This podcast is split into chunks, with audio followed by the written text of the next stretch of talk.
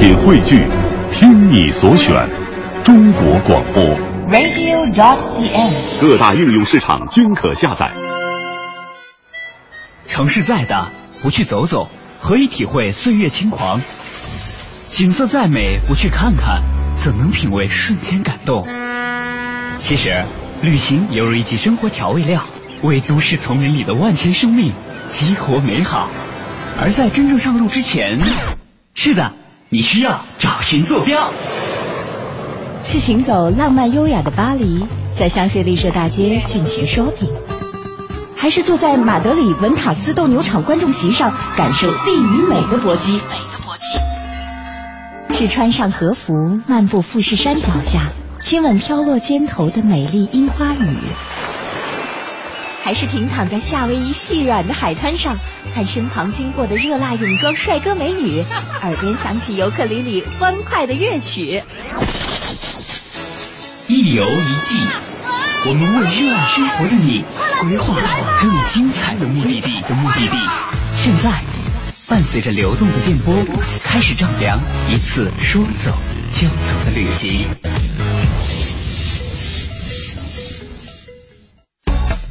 文艺复兴运动的崇敬与向往，我们的主持人李奇轩来到了佛罗伦萨，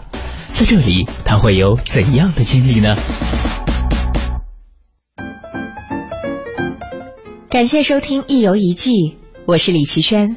欢迎跟随我的步伐来到意大利的佛罗伦萨。这是一座具有悠久历史的文化名城，最早兴建于罗马共和国凯撒在位时期。公元前五十九年，佛罗伦萨成为罗马的殖民地，后又被伦巴第人统治。十三世纪时，因羊毛和纺织业的迅速发展，佛罗伦萨崛起，成为当时意大利的重要城市。一二八二年，在这里曾经建立起共和国。一八六五至一八七一年，佛罗伦萨更是曾经成为意大利王国统一后的临时首都。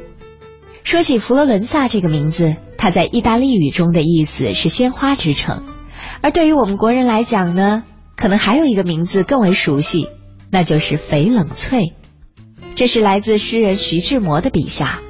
也正是这个名字，给这样一座城市增添了一丝别样的诗意和浪漫。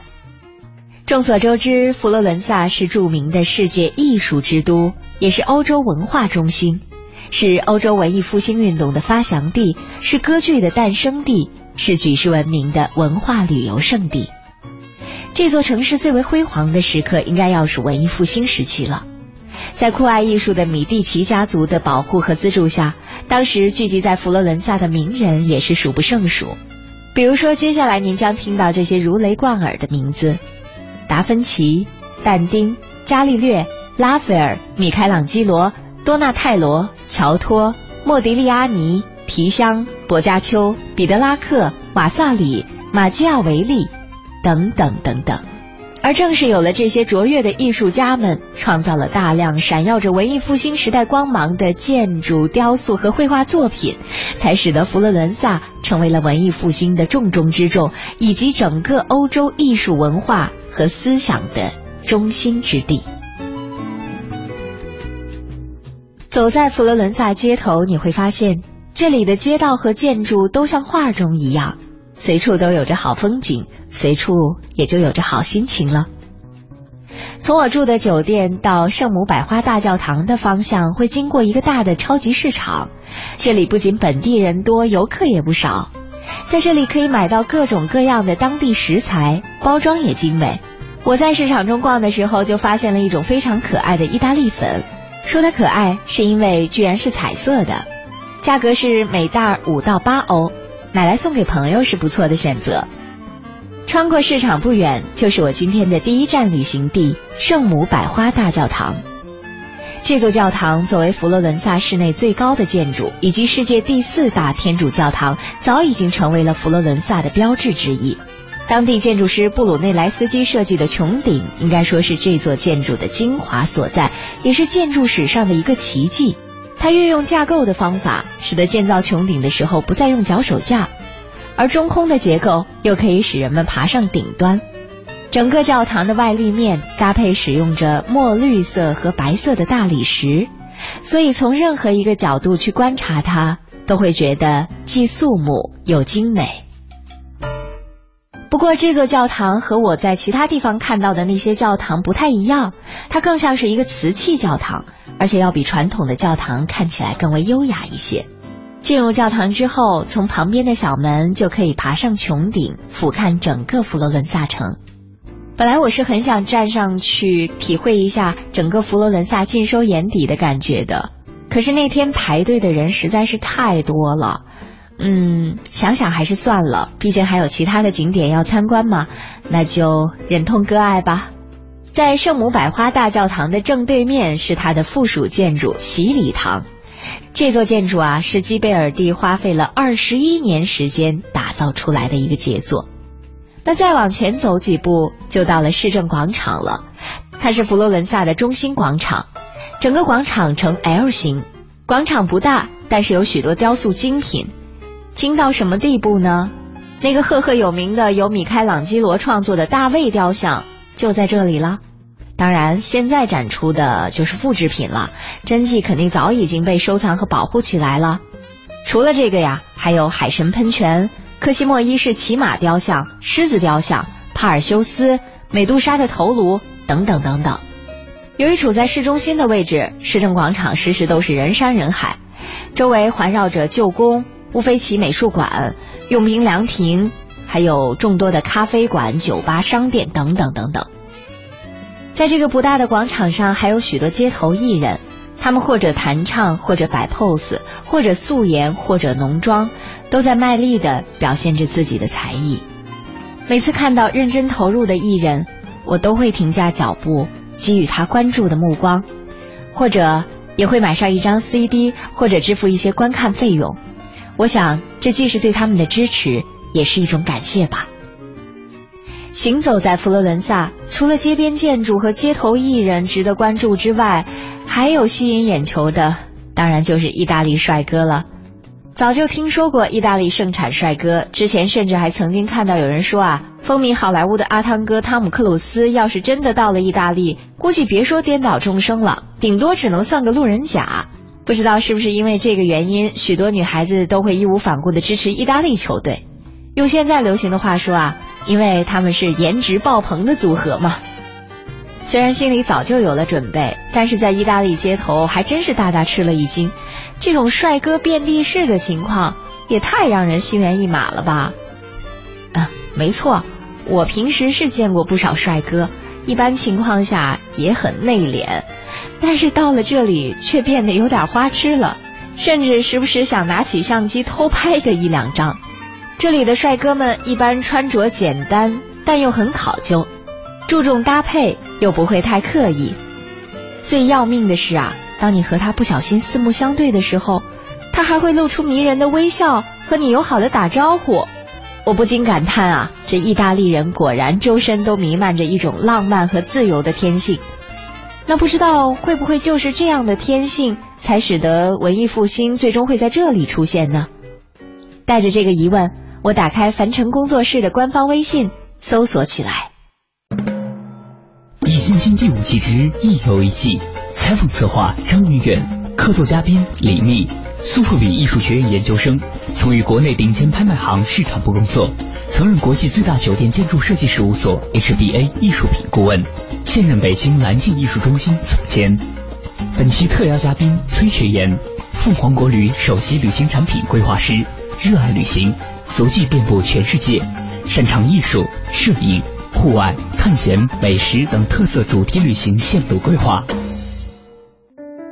其实说到文艺复兴，除了很多绘画作品之外，还有另外一个非常引人注意的，就是文学作品。许多文学作品在这个文艺复兴的这个时期都流传下来，而且成为了我们今天所讲到的经典。就包括其实之前提到文艺复兴这个整个大的概念的时候，里面说到的曾经看过的《神曲》，或者说我们现在可能大家都了解一二的《十日谈》。也许这些作品对于我们现在来说都是非常经典的大部头，但是其实他们都诞生在文艺复兴那个时期，也可以从此而推想那个时代对于文化艺术的创作来说是一个怎样的时期。李密曾经说过，在你最开始看到呃《丹宁神曲》的时候，是在不知道睡了多少觉睡过去，醒过来的过程中 不是故事本身啊，对，是因为排版嘛。对，但是 其实我相信，可能像是刚刚开玩笑时候说起来，我觉得其实有一部分这种文学作品或者说艺术作品，它的精妙之处在于，真的能够使你处在一种半梦半醒的状态。比如说《游园惊梦》，我觉得其实是会让你感觉。半梦半醒的时候的那种状态的，比如说《神曲》，一定是要你有那种 半梦半醒那种比较懵的状态，但是又能感觉到好像能够跟随着但丁的想象力一起深入地府的这种过程。其实很多时候，这种想象力、文学作品或者说艺术作品给你带来的这种这种感受是非常奇妙的。怎么说呢？对，但是其实吧，比如说，当然，因为你咱们说到刚才说到的是《神曲》，《神曲》是个。挺重的题材，他是想用分析这个神的宗教的系统里边的人间结构，对，来讲一个爱的故事。他选了一个非常重的题材来讲人本这件事情。但如果只是像刚才咱们聊到，你对一个城市的印象和对一个作家的印象，其实很简单。就这个时期，很多艺术家们还都是。简单的文学青年，所有文人和文学青年的核心都是简单的对一个女人单纯的爱而已。彼得拉克、薄伽丘、但丁，可是这写出来的全都是鸿篇巨制，但都是因为对一个女人的爱。但是他们三个，我觉得也是属于奇葩了，因为他们三个是真的是对于一个，而且是有点那种爱是在。就是精神领域层次上极其强大的爱，然后凝聚成了非常伟大的所以说，这些人处于那个时代极其矛盾。他们本身写这些特人文的东西，然后特别追求爱和向往爱，因为这是人性的本身。但实际上，他们爱人的方式又是特别柏拉图的，特特别精神的，就不世俗的爱。就是这些作家们本身都是一些特别值得研究的角色，就是他们完全处于一个。拼命的替所有这个时代的人做一个先锋，往外去挣扎，往外去争取我们的思想的开放。但实际上自己做事的时候是超级保守的。对，像但丁是牢牢的被禁锢在这个社会文化里。那只能说是他们只能靠文学来宣泄。对，就是可能正好就不是人家老说是什么人呃叫文如其人，但是在他们的那个文学这个逻辑里面是正好反的。因为你刚才说到，如果说薄伽丘，你想他他那个《十日谈》，他《十日谈》实际上主要他就抨击的是过去这个宗教传统里的所谓的禁欲主义，就是因为是他认为这是违背违背自然规律和人性的，所以人人都有权享受爱情，还有现实的幸福。那所以他的故事里面全是特别巨大的热情来这个赞美这个青年男女冲破封建的等级观念啊，这个蔑视金钱和权势啊，争取这个幸福的这种斗争。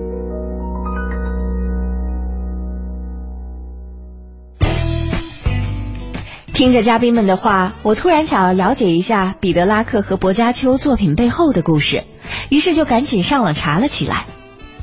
如果说属于但丁的故事是一个终身单恋并且天人永隔的悲剧，那属于彼得拉克的故事，伤感程度好像也差不多。从他的作品当中可以找到记录，在一三二七年的耶稣受难纪念日，他看见了一位妇人。而正是这位妇人那种难以抑制的魅力，使得彼得拉克成为了最有名的诗人之一。他以动人的细节来描写这位妇人，但却将她的身份严格保密，甚至连自己的朋友都以为这个形象只是出自他的灵感创造，并不真实存在，而把他所有的热情当作诗人特有的感性特质罢了。后来，人们还是在他所收集的维吉尔诗集的扉页上。找到了他写于一三四八年的几句话。劳拉品德超群，因我的诗歌而闻名。我还记得他第一次出现在我眼前的样子。在之后，一三二七年四月六日第一次祈祷时间中，在阿维尼翁的圣克拉拉教堂里；在一三四八年，在同一座城、同一个月、同一天、同一次祈祷的时间中。那只灯光从我们的时代里被取走了。这位劳拉是谁？在一三四八年的四月三号，阿维尼翁有一张遗嘱被归档保存。立遗嘱的人是劳拉·德萨德，是当时萨德伯爵的妻子。他们一起生育了十二个孩子。我们不知道，当彼得拉克第一次见到劳拉的时候，她是否已婚，或者早已经是一位年轻的母亲。不过我们可以肯定的是，面对着诗人热烈的感情，劳拉一直宁静地接受着他的爱慕，而与他保持着一段距离，对他的热情给予了克制性的鼓舞。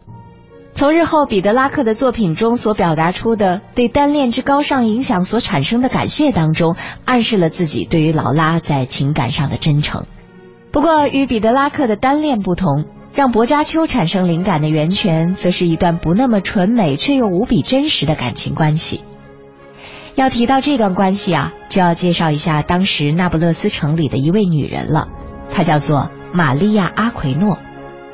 她是国王罗伯特的私生女，在一所女修道院接受教育。十五岁的时候，她嫁给了阿奎诺伯爵。但是后来她发现伯爵并不能满足自己的需求，于是就找了一连串的爱人来弥补丈夫的缺陷，并且还鼓励他们把财产都花在自己的服饰上。说起薄伽丘第一次见到他，是在一三三一年复活节前周的周六弥撒上。刚好是在彼得拉克发现劳拉的四个复活节之后，对薄伽丘来说啊，这个女人似乎比希腊女神还要美艳。世界上没有比她的金黄色秀发更为可爱的东西，也没有一件东西比她那淘气的眼睛更让人迷醉。薄伽丘甚至称她为小火焰，渴望把自己烧灼在与小火焰的爱情之中。为了她，薄伽丘甚至将教会法都抛诸脑后。他所想的只有如何去亲近她，他徘徊于他的窗前，向他倾诉最真挚的情话。他追逐他长达五年之久，而小火焰却一直让他等待着，直到其他爱人的钱包被他掏空了为止。然后，小火焰才允许薄伽丘来说服自己接受他的爱。当然，结果是最终他们还是相恋了。但一年之后，耗费昂贵的约会用尽了薄伽丘所有的积蓄，于是这个小火焰就转而寻找其他的猎物了。薄伽丘呢，就只好隐退写诗去了。故事听完了，这么想来啊，嘉宾说的还真的是对，没有爱情的感染，在一定程度上也就没有那些著名的艺术作品。这艺术创作背后故事的精彩程度，也许一点也不亚于实际诞生的作品。那么，除了这些，在文艺复兴时期那些著名的艺术作品背后，还有什么值得说一说的故事吗？我们再来听听《一游一季》的节目嘉宾怎么说。《一星星》第五季之《一游一季》采访策划张云远，客座嘉宾李密，本期特邀嘉宾崔学言。怎么说？就是你想当时的教廷，嗯，是禁止的，是不被，就是不被这些。怎么说？他们是不被这些正统的力量来支持的，然后他们要躲着。毕竟是一个很很有实力和很有才华的诗人，是有教廷愿意来赞助他的。但是他就结果写出来的诗是吃别人的面包多酸，然后登别人的台阶有多难，写出来都是这些，然后搞得人家赞助者，我想赞助你都没法赞助你。赵孙老师说的这个社会根源就是艺术创作者的。人格的本身怎么跟一个环境来相处，是一个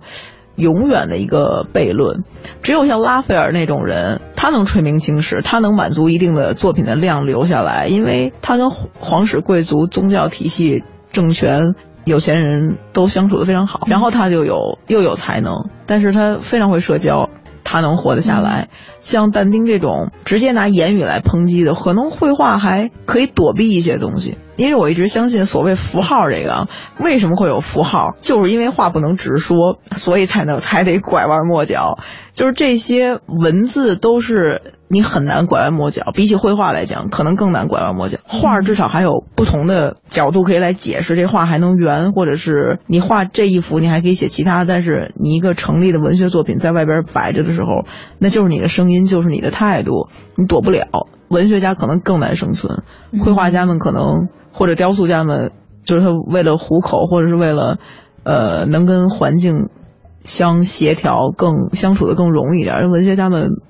是这个生平嘛一个个都更更更惨一点，好像。其实好像惨是一方面，像崔崔刚才说的比较好玩的一个地方也是我们去回想，当真的看到这些人的作品，可能他宣扬爱情的这种自主，或者说向往爱情的自主，然后追求爱情的这种炽烈，包括像但丁的《神曲》，你了解他创作的这个背后的故事，是这么一个纯美的爱情，但是事实真实的人又生活在一个还挺禁锢的这么一个环境里面，真实的生活又好像没有那么炽烈和那么放浪形骸。对，相相比我们可能想到看到很多，比如李白的诗，当你在看到他的生活的时候，发现他的生活好像也挺自在的，然后也挺就是文如其文。对文如中国的文文人传统就是文如其文如其人。对对，但是像真的我们看到那个在一个很大的一个宗教。可能我觉得这个里面真的是宗教的这种政治的这种给你带来人的这种生活上的这种压迫，才使得他们能写出这些向往，包括是追求爱情，然后追求这种不被束缚的。可能正是在被束缚的这种环境下，才能创作出这种作品，也使得他们好像没有那么的文如其人，似乎。但你如果你真的追求精神内核，似乎又是一样的。就是他们在现实生活中，在文学里表达的是自己的一种理想和诉求，但实际上在生活当中，可能还是没有办法完全摆脱这个中世纪神学的这种顺从的这种神学的这种观念。嗯，宽如果容、顺顺从。嗯，如果大家看内容本身，像但丁写写地狱，他描述的地狱，大家都知道是一个漏斗，嗯一个一层像一漩涡一样嘛。他挺逗的，我觉得第一层特逗，第一层全是那些什么柏拉图、亚里士多德，然后苏格拉底这帮人，他们属于史诗的时代，他们属于在耶稣还没出生之前就已经有这些人了。归类，所以对对，他们是人类文明的基础，就是他们超于耶稣的时代，他们不用接受宗教洗礼，这些人是极高的对带引号的异教徒，就是他们已经是超越人类文明的异教徒。然后在这些人之上，就是他他的基础就是。我们的人性的层面应该是这些人，我相信他的最高的理想主义的层面是崇尚古典的哲学的和古典哲学大师的，然后在上面这一层一层的妖怪就是鬼吧、贪婪的人吧，还有人的这种各种罪，然后排了七八层。我当时看的时候，我因为神曲比较长嘛，然后我先看先看看短点儿，他其他的作品，他有一个集子叫《新生》，专门讲他怎么爱这个女人，讲怎么他从小时候的记忆中爱上这个女孩儿，然后整个这一辈子嗯。作为一个痛苦的文人，然后牺牲应该是叙事诗，对，是那种叙事诗，讲他自己作为一个有点半自传的那种感觉，很多你都感觉到是他的真实的生活，在讲他这个情感的这么一个过程。你看完这个以后，我觉得这是一个挺中庸就 mediocre 那么一个作家。然后你再回来看《神曲》的时候，我就觉得。这人生活的这有多惨啊！就是多纠结天天的不干别的，就光想象地狱。所以你能想象这人，就实际上被当时的环境压抑到如何的程度，才能写出就描述这个人间地狱。听着嘉宾们的话，我陷入了对于那个时代艺术家们真实生活的想象当中。据说啊，但丁的故事现在还在佛罗伦萨的市区内被很好的保存着呢。那我们去那里看看吧，感受一下这位伟大诗人曾经生活的气息。一边这样想着，我一边按照地图的索引向前走去。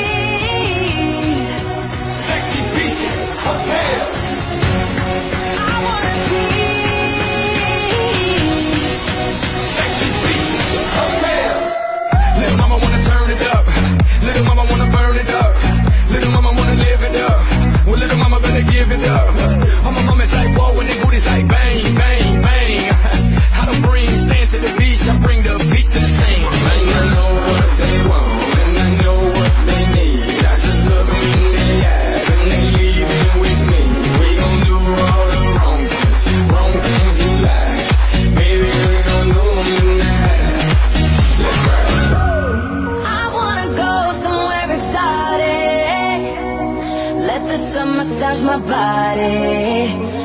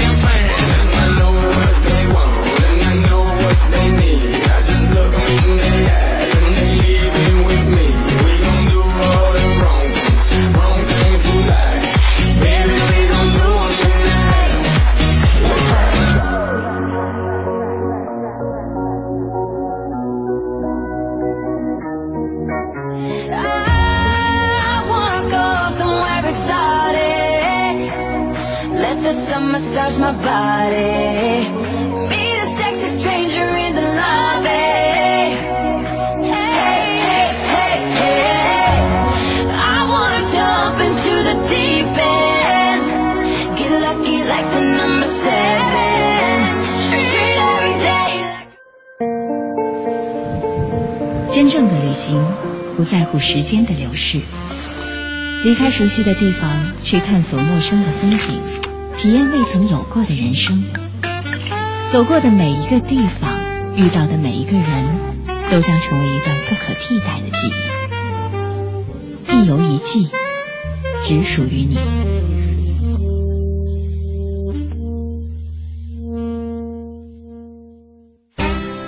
有人说，佛罗伦萨是一座定格在了文艺复兴的城市。那么，在这样一个城市中游走，我们的主持人李奇轩又会有哪些感受呢？作为欧洲文艺复兴时期的文化中心，佛罗伦萨给现代人留下了数不胜数的历史记忆。目前，佛罗伦萨市区仍然保持着古罗马时期的格局，市区内的建筑样式大多数是为中世纪的风格。在这座城市中游走，我一边感受着它特有的风韵，一边也想听一听一游一季的嘉宾们会怎样介绍这里。于是，打开手机，找到凡城工作室的官方微信。易筋经第五季之一游一季，采访策划张云远，客座嘉宾李密，本期特邀嘉宾崔学言。为什么经典的作品可以超越时间？神曲是可以超越时间的。比如说我刚才画那个画的意思，如果就是放的具象一点儿，如果呃你说拉斐尔，现在我们记得拉斐尔，我们还记得拉斐尔什么呢？人间圣母，对，就是你可能能记得那么一两幅的代表作，或者是你能记着，但是其实他是一个标志性的人物，我觉得但是他是一个，就是我是我我其实我的专业是艺术，但是我不替艺术说话，就是他是一个，他是一个画儿，他是一个装饰一个超有钱的家的别墅的墙上的画。画儿，装饰。但是神曲是嗯。看似抽象和荒诞离奇、虚无缥缈，但是它讲的就是世态炎凉，讲的就是生活在最荒诞的世间的呃那些有权势的人和最痛苦的却最有思想、最真实的人。它记载的是这些，我觉得这些东西反而是超越时间的，比起一些经典的那些。呃，很媚的东西。当然，我不说，就绘画里边还是有很很多很多非常好的大师，有很超越时间的作品。但是像但丁这种吧，就是它就是非常真实的，而且你能看到这八层地狱里面写的，我天天觉得在北京的生活里面到处都是。真的是伟大的文学都诞生于痛苦的人生。那你要这么说，我就我我大概我我我想了一下，好像文艺复兴这三杰，就是文文文学上的三杰，就是彼得拉克、薄伽丘、但丁这三位，就是几乎同一时代的这个文学家，好像生活都还蛮不幸的。因为薄伽丘好像据说是一个私生子，那母亲死以后，虽然后来这个被父亲认了，但是也被继母反正虐待的够呛。然后但丁跟那个可能比德拉克还还稍微好点，他是一个公证人对对对对的儿子，但是他也是和但丁一起在，呃，好像是在十呃一三零二年的时候被这个。当地就意大利当时的这个这个政权从佛罗伦呃佛罗伦萨放放对应该叫驱逐驱逐出去对。对，很长的一段时间都是过着这种颠沛流离、背井离乡的生活。这可能也许就是这个文学伟大的诞生之处吧。人在痛苦的时候就会思索，对，就是所有就是压抑，只是为了让情感更强烈，对。或者是为了让东西出来的更精彩。对就我觉得，因为整个咱们聊文艺复兴，聊包括佛罗伦萨的城市核心的感觉是什么？对我来说，就是如果一个时代有这么多几百年，然后有这么多的人，然后有这么大的家族花这么多的钱，为了追求真善美，你能想象吗？就是说。人文主义核心是真善美啊，就是几百年人文是被压抑成了什么样，花了如此之大的经历和就是极尽可能的来追求真善美这回事儿。但是真正的文艺复兴的结果是什么呢？文艺复兴被咱们提到的时候，都是在聊它的巅峰的时候，在聊代表作，在聊大师，在聊那些一听起来就如雷贯耳那些名字。但是人文艺复兴是怎么结束的？很多人不提，很多人也不会就真正聊到一个所谓的多么高尚的复兴，到最后结束的时候有多么惨淡。包括刚才聊那个城市的时候，就在聊那个城市的感觉嘛，你会突然觉得你保留一些东西，然后和一些东西的前进与否，是一个特别悖论。我觉得这个时代就是确实可能文艺复兴作为一个一个历史时期，可能确实是有它就是逐渐结束或者淡出这个历史舞台的这么一个逐渐消失的过程。但我觉得它留下来的东西确实是永恒的，而且文艺复兴最大的意义，它是就是应该是一个是一个划时代的一个意义，就是它其实是启发了欧洲启蒙对对，它是一个一个，我觉得相对比于艺术来说，可能在文学和思想领域或者文化领域方面，可能它对后世的影响会更大一些。这突然让我想到，就是我之前看过一电影叫《The Giver》赐予者，然后 Meryl Streep 梅尔瑟里普有几个不错的演员，然后应该是两两三年前的片子吧，在讲一个理想国，就是一个柏拉图的世界，嗯梅尔瑟里普这个角色是女王。然后所有的世界，这个世界是一个黑白的，特别超现实的一个场景。然后在一个大的公共集会，就像古古罗马的元老会一样，这个世界是黑白的。梅尔瑟里普每天跟大家召集开会，给不同的社会的功能分区分角色，大家相安无事。然后年轻人都去上什么样的学校，接受什么样的知识，每个家庭应该是怎么样的生活，工厂呃技术怎么安排，是一个非常理想理想国。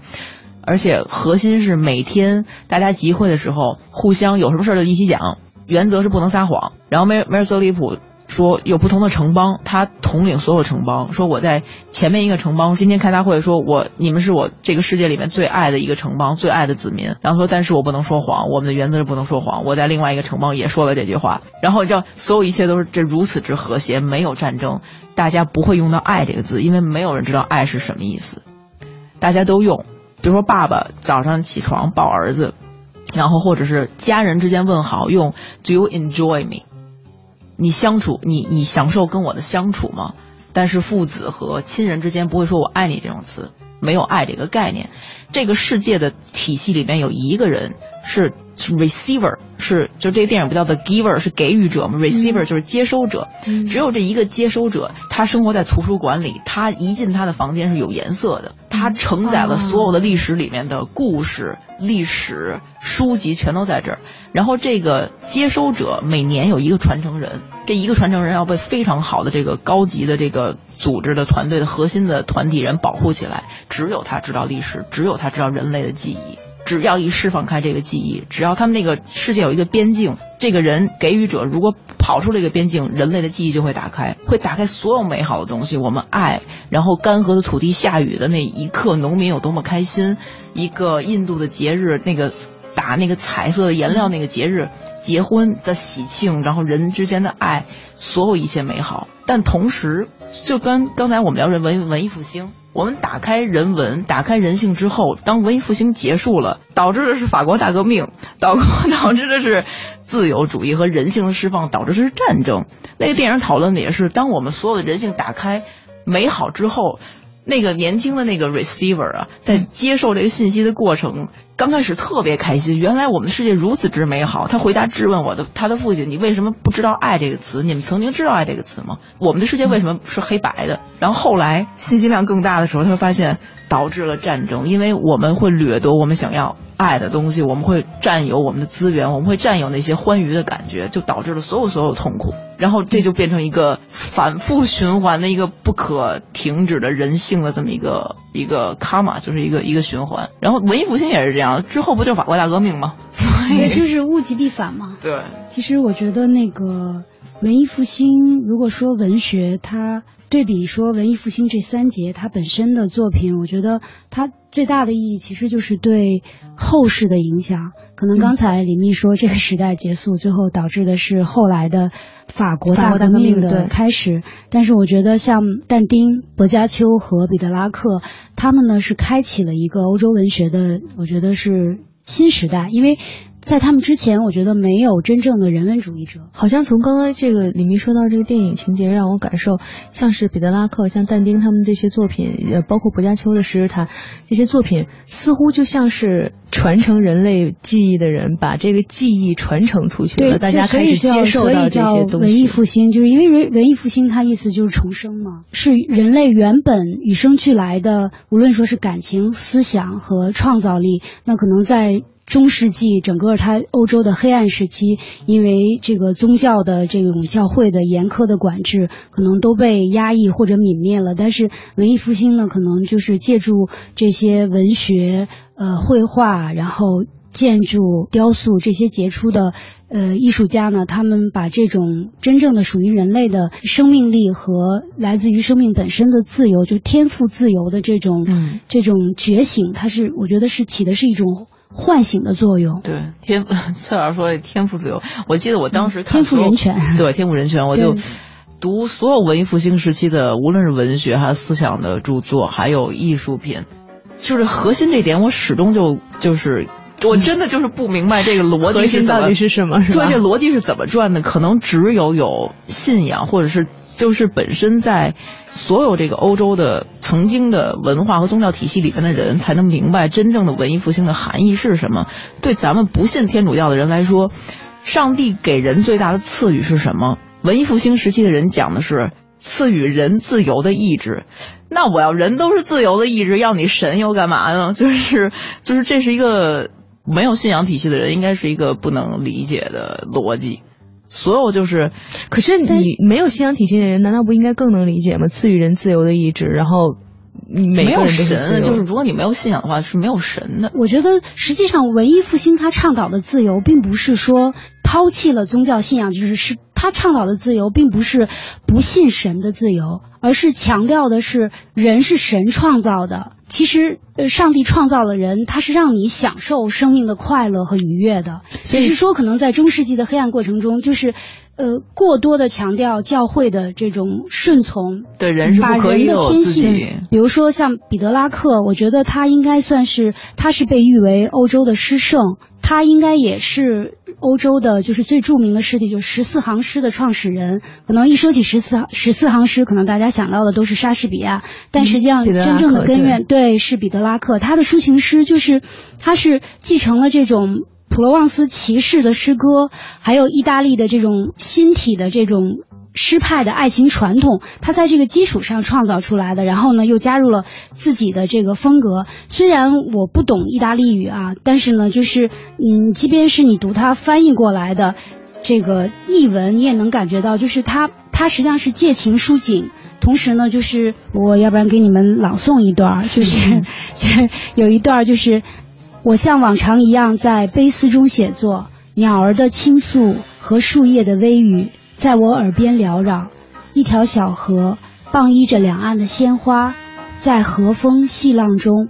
畅怀欢笑。就是他通过花鸟和风的这种自然界的描写，然后他是表达了自己这个肯定人生，然后热爱生活的这么一种思想感情。所以我觉得，就是这种人，可能现在你看起来你不觉得什么，因为咱们读了太多的现代诗或者是这种朦胧诗、现代派诗，但是在过去，在十文艺复兴，就是十四世纪、十十三世纪的时候，我觉得这种就是通过自然的美景来抒发人文之情的，应该说是开了历史的先河，在之前是没有的。谈到文艺复兴，彼得拉克和薄伽丘似乎是两个无法避开的名字，在一定程度上来说，正是他们开启了文艺复兴运动。然而，他们却穷尽一生，一直都没有看到那道即将到来的曙光。彼得拉克曾经写道：“我希望在有准备和正在写作中，或者如果上帝高兴的话，在祈祷和流泪中，死神发现到我。”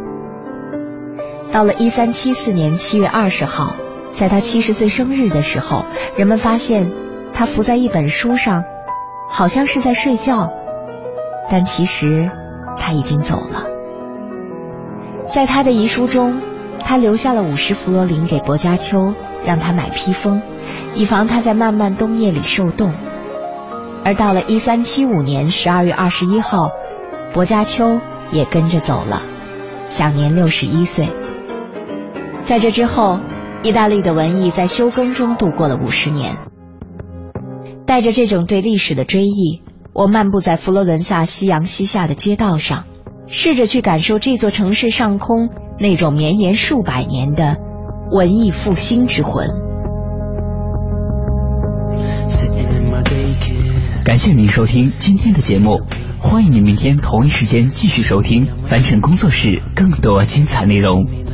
凡尘工作室艺术系列全新节目《一游一记》，总策划王小晨，执行策划张宇远，制作人王瑞南。